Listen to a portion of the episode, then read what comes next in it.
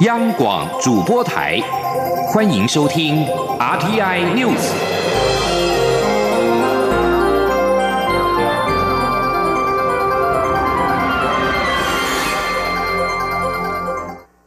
各位好，我是主播王玉伟，欢迎收听这节央广主播台提供给您的 RTI News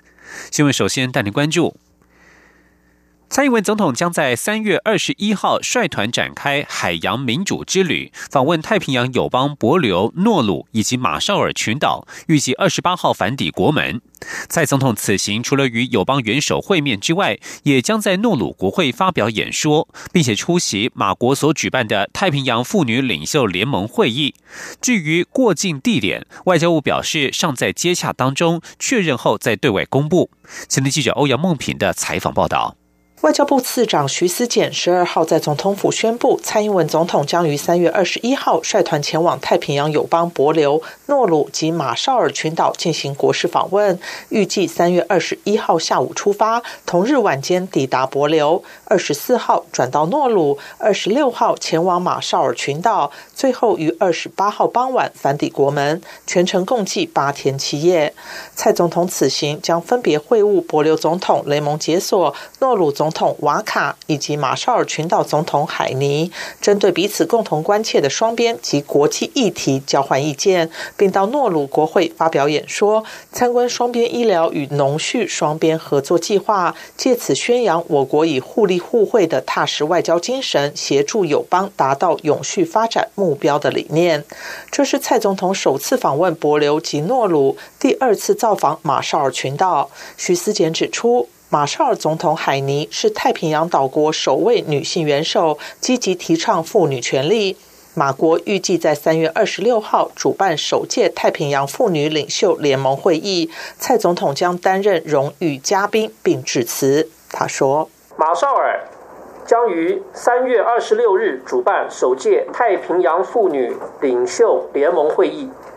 并邀请同为女性元首的蔡总统。”担任荣誉嘉宾，并且致辞。为了表示对于妇女议题的重视及表达对海尼总统的支持，蔡总统亦将于国事访问行程结束后，前往马绍尔群岛出席该项会议。这是蔡总统第二次访问太平洋友邦。我国在太平洋地区的六个友邦中，只剩下吉里巴斯未曾到访。徐思俭表示，外交部原本建议总统于三月二十四号到三十一号出访，并已获得各国元首的同意。但府方考量，总统必须在三月二十九号主持春季国商大典，因此将出访的时间提前，却刚好碰到吉里巴斯总统马茂必须到斐济主持南太平洋。大学毕业典礼，最后双方相互理解，同意另外商定时间造访。至于过境地点，徐思俭表示，外交部还在接洽中，基于双方的默契及尊重，必须等到具体安排好之后再向外界公布。中央广播电台记者欧阳梦平在台北采访报道。而针对蔡英文总统海洋民主之旅没有访问友邦吉里巴斯一事，外交部今天上午回应表示，吉国政府与民众其实都很期待蔡总统的造访，因此外交部希望能够在七月再度安排总统前往参与吉里巴斯独立建国四十周年的庆祝活动。至于双边关系，外交部强调，台湾与吉里巴斯邦交稳固。今天记者王兆坤的采访报道。蔡英文总统将率团展开海洋民主之旅，访问太平洋友邦帛琉、诺鲁、马绍尔群岛。但因为刚好碰到吉里巴斯总统马茂需到斐济主持南太平洋大学毕业典礼，因此双方相互理解，同意另外商定时间造访。外交部发言人李宪章表示，台湾与吉里巴斯的合作关系正是聚焦在人才培育领域，因此我方特别能够体谅。也能充分理解吉国总统必须前往斐济的原因，尊重他对出席该校毕业典礼的承诺。李宪章说：“其实他们整个政府部门也好，或者是民众对总统出访到吉里巴斯区都抱持高高度的期待啊，但而且非常的重视。我们跟吉里巴斯邦交是稳固的。”李宪章进一步指出，今年七月适逢吉里巴斯独立建国四十周年，我方正着手规划组团前往庆贺相关事宜。希望届时能再度安排蔡总统出访。另一方面，媒体报道指，中国领导人习近平月底访问意大利时，有可能会见教宗。李宪章对此回应表示，教廷已于日前公开表示无此规划，但外交部会与教廷保持联系，密切关注此事的后续发展。中央广播电台记者王兆坤台北采访报道。而台湾除了加强友邦的关系，也需慎防来自对岸的挑战。蔡英文总统召开国安会议，并且提出反制中国“一国两制”台湾方案的指导纲领，遭质疑是在打恐共牌。对此，行政院。院长苏贞昌今天表示，完全不是打恐共牌，而是要大家注意，台湾是主权独立的国家，唯独中国不放弃武力对付台湾，而且已经启动九二共识台湾方案的统一进程。我们一定要加倍小心，更要珍惜台湾的自由民主。前天记者刘玉秋的采访报道。为反制中国“一国两制”台湾方案对台湾国家安全的威胁，蔡英文总统十一号提出反制“一国两制”台湾方案指导纲领，作为国安团队及行政部门的行动准则。其内容包括两岸、民主法治、经济、外交、安全、国防、社会等七个面向。对此，参与国安会议的行政院长苏贞昌十二号出席立法院市政总执行时受访表示，因为中国已经启动“九二共识”台湾方案。从各方面渗透分化，打击台湾。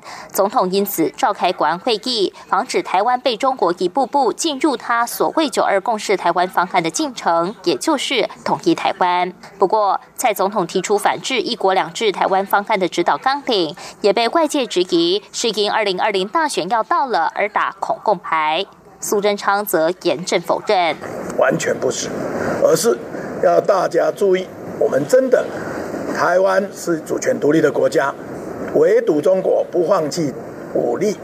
对付台湾，而且已经启动台湾方案，所以我们一定要加倍的小心，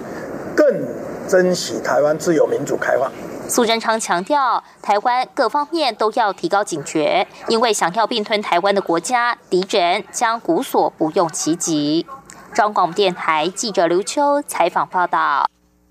而面对中国统战威胁，时代力量今天举行记者会，宣布将提案修正《两岸人民关系条例》与公投法，要求两岸政治性协商必须经过强制公投，协商前必须先经由公投去同意，协商之后的协议文本也必须经由公投通过才能生效。今天，央网记者刘品熙的采访报道。国民党主席吴敦义日前表示，如果国民党重返执政，将与对岸洽签和平协议，引发高度关注与讨论。时代力量立法院党团十二号上午举行记者会，宣布提出《两岸人民关系条例》与公投法的修法草案，增订两岸政治协商需要强制公投。时代力量党团总召徐永明指出，根据时代力量提出的修法版本。必须有双公投的门槛，在两岸进行政治协商前，应该由总统经行政院院会决议，并经立法委员三分之二出席，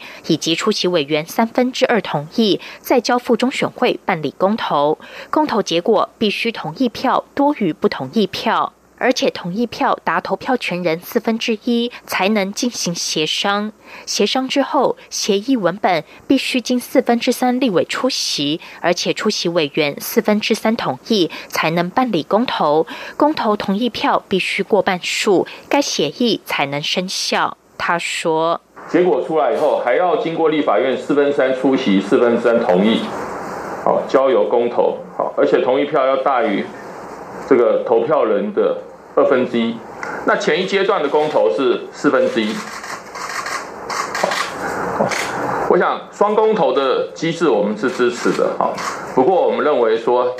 在立法院也要经过双重的把关。徐永明表示，他们今天就会在立法院提出修正草案，希望行政院也能尽快提出政院的修法版本。时代力量立委高路以用则说。除了针对与中国协商修正相关法案，对于泄密给中国、领用中国居住证、中资违法投资、退将与退休公职附中参与庆典等四方面，时代力量也都相应提出修法草案，就是希望能够加强台湾的防御力量。他呼吁其他政党能够支持实力所提出的修法版本。央广记者刘聘熙在台北的采访报道。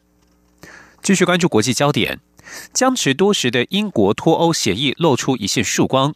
路透社报道，英国首相梅伊十一号晚间与欧盟执委会主席容科会谈之后，取得具法律约束力的保证。会后，容科表示，英国必须在欧盟五月二十三到二十六号举行欧洲议会选举之前脱离欧盟。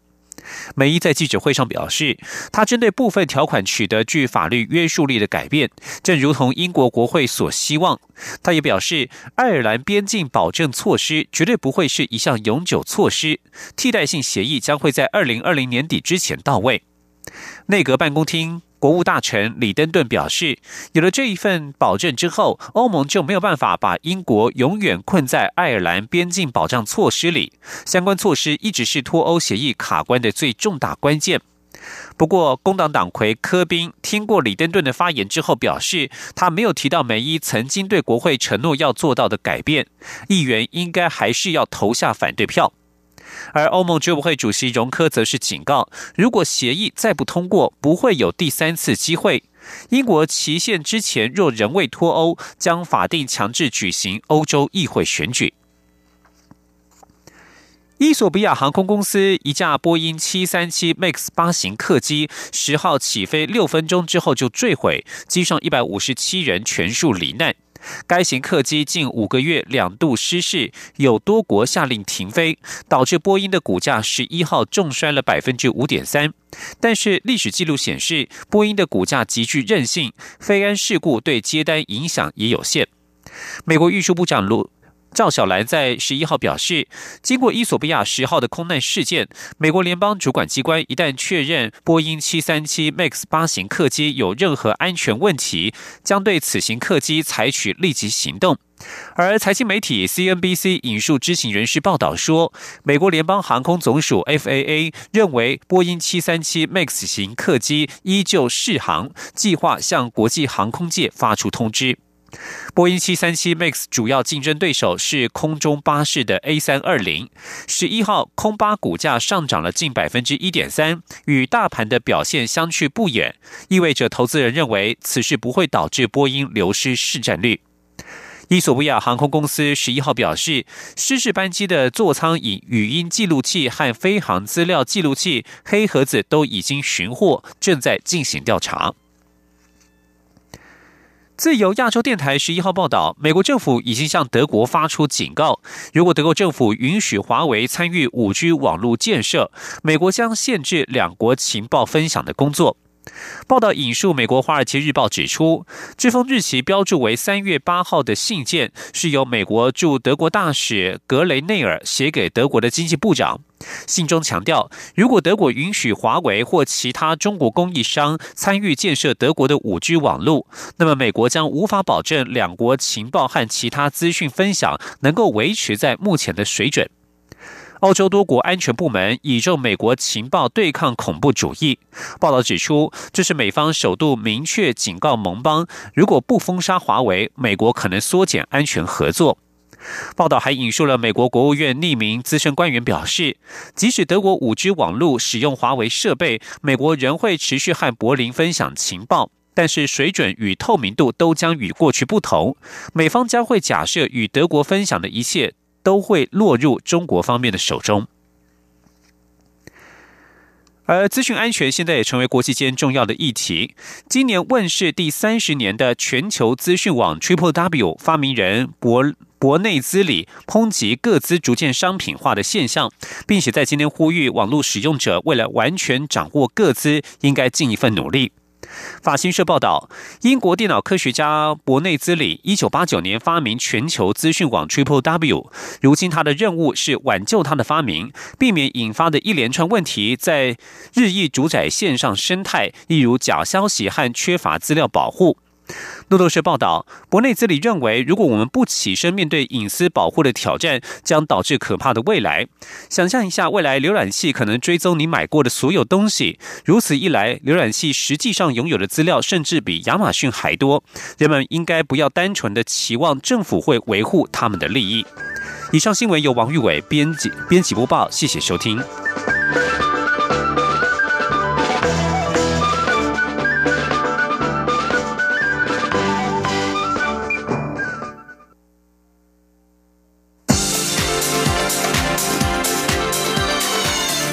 是中央广播电台台湾之音，欢迎继续收听新闻。欢迎继续收听新闻，我是陈怡君。外交部长吴钊燮目前正在美国访问。外交部今天表示，吴钊燮在洛杉矶演说时表示，台湾关系法是台湾与美国深厚、强健及全面伙伴关系的基石。台湾关系法迈入立法四十周年，双方关系的坚实更胜以往。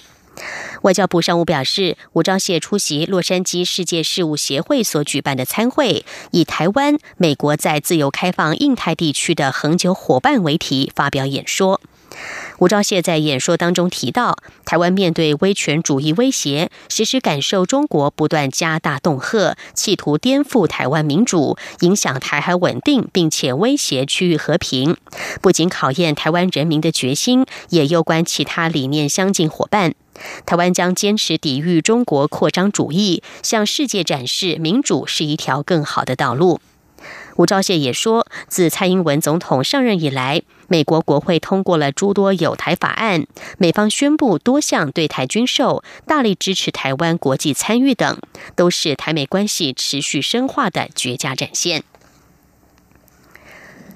新闻焦点回到台湾的立法院，高雄市长韩国瑜抛出了重启设置自由经济示范区的议题。行政院长苏贞昌今天明确的指出四个不可行。他认为区内区外不公平，中美贸易战下，中国商品也可以利用自由经济示范区变成台湾制造出去，台湾恐怕会被当成中国的共犯。相关的租税机制也不符合国际经济自由竞争的情势，对。台湾不利。记者刘玉秋的报道。针对高雄市长韩国瑜抛出重启自由经济示范区的构想，中央各部会齐声反对。行政院长苏贞昌十二号出席地法院市政总执询前受访时，明确指出四个不可行。苏贞昌表示，过去国民党执政时想要推自由经济示范区，当时国民党在立法院占有多数，却还无法通过。况且中美贸易战还在进行，中国的商品恐利用自由经济示范区袭产地，对台湾不利。我们看到现在中美贸易战还在进行，而可中国可以用这种方式到台湾绕一圈，变成台湾制造出去，最后对台湾是最不利，甚至也还被当成是。跟中国一起的共患。同时，苏仁昌也指出，现在全世界对于相关国际组织检视租税的公平性要求越来越严格，自禁区的相关机制也不符合国际整体经济自由竞争。他认为，台湾应该改善自己的竞争体质，加强各个面向，对台湾才最有利。另外，中国一度传出要送一对猫熊给高雄市，引发热烈讨论。苏贞昌对此则说：“过去也曾有这种讲法，但八字还没一撇。过去这方面的做法也都被认为不切实际，因此没有评论。”张广电台记者刘秋采访报道。高雄市长韩国瑜不断的出访谈农产品外销订单，最近又要出访中国大陆。民进党立委刘世芳质疑韩国瑜的订单拿太快，是否与中国经济统战有关联？对此，行政院长苏贞昌今天表示，发大财绝对是很好的事情，但如果想赚别人利息，却连本金都被拐走，恐怕得不偿失。苏贞昌并且提醒，地方拼经济，中央都支持，但如果由统战目的就要小心。高雄市长韩国瑜日前前往新加坡与马来西亚力拼农产外销订单之后，紧接着又将出访中国大陆多个城市，希望替农渔民找更多的订单。苏贞昌。则以民间互助会为例，强调发大财绝对是很好的事情，但是要小心，要赚别人的利息，反倒连本金都被骗走了。苏贞昌也提醒，中国这段时间以来，常常针对特定人、特定地方提出买某种东西，还指定往来的方式，可看出中国利用经济利益，特别塑造会让你得到利益的形象。但是总体来说，却是居心叵测，应该要小心统战的目的。为了预防酒店之前的聚众斗殴事件，警政署最近提出修法的主张，建议要放宽公然聚众的认定标准。不过，人权团体今天举行记者会表示反对。他们认为，相关的修法方向不仅无法预测斗殴的事件，却会影响既有的集会游行权益。希望政府退回修法，把重点放在完备集邮法的修法上。记者肖兆平的报道。有鉴于近来在特种营业场所前发生多起聚众斗殴事件，在行政院长苏贞昌宣誓维护治安后，刑事警察局也提出修法建议，主张放宽刑法中对公然聚众的认定标准，只要超过三人就算聚众，而原警命令还不解散，可依现行犯逮捕。不过，相关单位仍针对聚众不解散、聚众斗殴的构成要件与刑度进。进行讨论，目前还没定案。但这项修法方向已经引起人权团体关注，担心会进一步影响民众在一般集会游行或陈抗的表意自由。台湾人权促进会会长翁国燕表示，如果按照目前传出来的修法方向，只要三人就可被认定为聚众，警方就必须介入处理，不仅增加警察、检察官、法官的工作负荷，也侵害。人民集会游行的合法权益，因此他们反对相关修法。他说，在现在这个警政署的修法之下，很有可能会变成警方滥用法令去逮捕抗争民众的一个借口。所以我们认为这个修法本身是非常的有问题，而且会去限制民众集会游行的这个权利。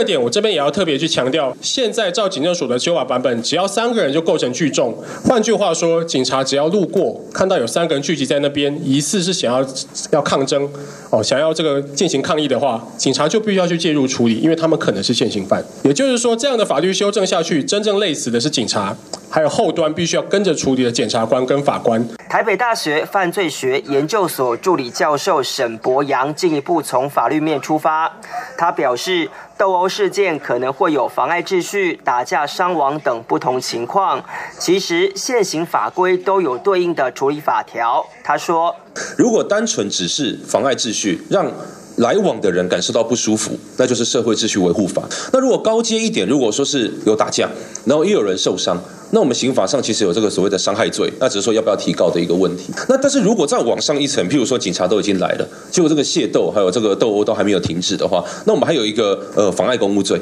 还有聚众妨碍公务罪一百三十五条、一百三十六条这样的一个设计。人权团体认为，目前外传的修法方向不仅无法解决问题，也会钳制人民集邮权利，同时也会破坏刑法既有结构。因此，呼吁相关单位退回修法，应该把。重点放在完备集邮法的修法。中央广播电台记者肖兆平采访报道。新北市国中小模拟联合国会议今天在泸州三名高中登场，一共有两百五十位的学生化身小小外交官，针对了各国核废料后续处理问题以及如何减少海洋垃圾的议题，分别代表四十七个国家阐述本国的立场，场面专业又有趣。记者杨仁祥、陈国维的报道。各位代表好，欢迎来到二零一九新北模联。联合国大会第四委员会，两百五十名小小外交官齐聚新北三名高中，他们分别代表四十七个国家。国中组主要探讨各国核废料问题，国小组要讨论海洋垃圾。我觉得法国我们是一个在在处理的大国，然后呢，在处理它的技术，就是可以减缓它埋在深地底的时间。这样子的话，它可以减少核废料的影响。然后虽然说在处理技术有一些。没办法，有一些缺点，可是呢，我们是可以改进。今天代表国家是印尼，因为开发中国家民众不是那么的富有，靠捡回收，然后将卖回收的钱存到垃圾银银行里面的存折里面，然后增加民众的薪水，然后可以让他们生活过得更好一点。希望透过这样子的一个呃国际上争议的议题啊，让学生能够反思，反思就是说这些对他们。呃，国家，我们国家切身关系跟全球合作有有可能这个议题啊，增进国际间的一个了解。会议开始前，还请到外交部礼宾司前司长朱玉凤和小小外交官们分享国际礼仪。所有学生为了这场模拟联合国会议，也要做足准备，事前要上网看书，查许多资料。还是有很多国家用核能为主要发电方式，所以不可以立场太强硬，就没有人要跟你合作。所以要修饰自己的言辞。在撰写立场文件的时候，也可以训练。在长篇大论里面，可以把一些精华浓缩成立场文件。然后我也觉得，在上台前的紧张感也是我觉得很喜欢。今年也特别培训三十四名高中生担纲会议的中英文主席团及大会主持人，让高中生带领国中小学生一同学习。新北市模拟联合国会议活动已经举办六年，期盼学生能以不同角度和立场看待各个国际议题，强化思辨能力，未来成为台湾外交生力军。中央广播电台记者杨仁祥、陈国伟新北采访报道。国际政治焦点：阿尔及利亚连续两周爆发了空前的大规模游行，抗议万年总统鲍特夫里卡寻求五连任，终于让这位已经在位二十年的阿尔及利亚总统向人民低头。鲍特夫里卡在十一号宣布放弃连任，无限期推迟原本应该在四月十八号举行的总统大选。包特夫里卡并且承诺，他将把总统的权力移交给阿尔及利亚人民自由选举出来的新总统手上。他在信中暗示，在总统任期于二零一九年四月二十八号到期之后，他将会继续担任总统，直到新总统选出。而在包特夫里卡宣布放弃连任之后，民众涌上了街头，热烈庆祝。全阿尔及利亚大街小巷到处是汽车喇叭的响声，人们开始走上街头欢呼。阿尔及利亚将会召开全国会议，监督政权移转、起草新宪法，并且设定大选的日期。这些工作预计在今年底之前完成，然后举行大选。法国巴黎的治安问题多，女性的安全更应该受到重视。大巴黎地区的大众交通系统是女性受暴或是被骚扰最常见的地点之一。二零一八年，警方接获相关报案件数比二零一七年要高出了三成。星期日报引用巴黎警署报告表示，大巴黎地区大众运输系统二零一八年接获了一千一百五十九起性侵或是性骚扰的通报，比二零一七年显著增加百分之三十。性侵或是性骚扰通报增加，不一定是出现更多的犯行，也可能是受害者比以往愿意报案有关。大巴黎地区交通网络警察列出了三类常见的犯行，包括暴露性器、抚摸以及性侵。二零一八年，警方就相关犯行逮捕了一百七十人。法国第三电视台法兰西岛地区频道报道，在大巴黎地区，大约有百分之四十三针对女性犯下的严重暴力案件是发生在大众运输系统，另外有百分之四十在街上，百分之十七在其他的地方。巴黎大众运输公司还训练了一批工作人员，负责照顾性暴力或是性骚扰的受害者，并且与法国国铁合作启用警报专线。如果有人在大众运输系统上受报，或者是发现异常，无论是当事人或是单纯的撞见，都可以用手机拨打三一一七通报。南韩的演艺圈再传出丑闻，南韩天团 BigBang 的成员胜利近期因为涉及性骚扰风波遭到警方调查之后，胜利在十一号发表声明，由于造成社会上议论越来越大，决定要立刻退出演艺圈，并且向粉丝道歉，表示后续会诚实的接受调查。而这起事件如滚雪球般越来越大。南韩警方透露，著名歌手郑俊英在胜利的手机聊天群组当中散布疑似违法拍摄的性爱片段，同时涉嫌在其他群组分享短片和照片。南韩警方将计划会传讯郑俊英。南韩有线电视台 Channel A 今天报道，郑俊英所属的经纪公司指出，已经认知到事态严重性，并且和人在美国的郑俊英联系，但目前难以了解确切的涉案原因。公司对不光彩的事引起公众忧心，郑重道歉。报道指出，警方还发现胜利为成员的其他群组还有疑似的违法片段，已经着手调查拍摄和散布的状况。以上 T I News 由陈义军编辑播报，谢谢收听，这里是中央广播电台台湾之音。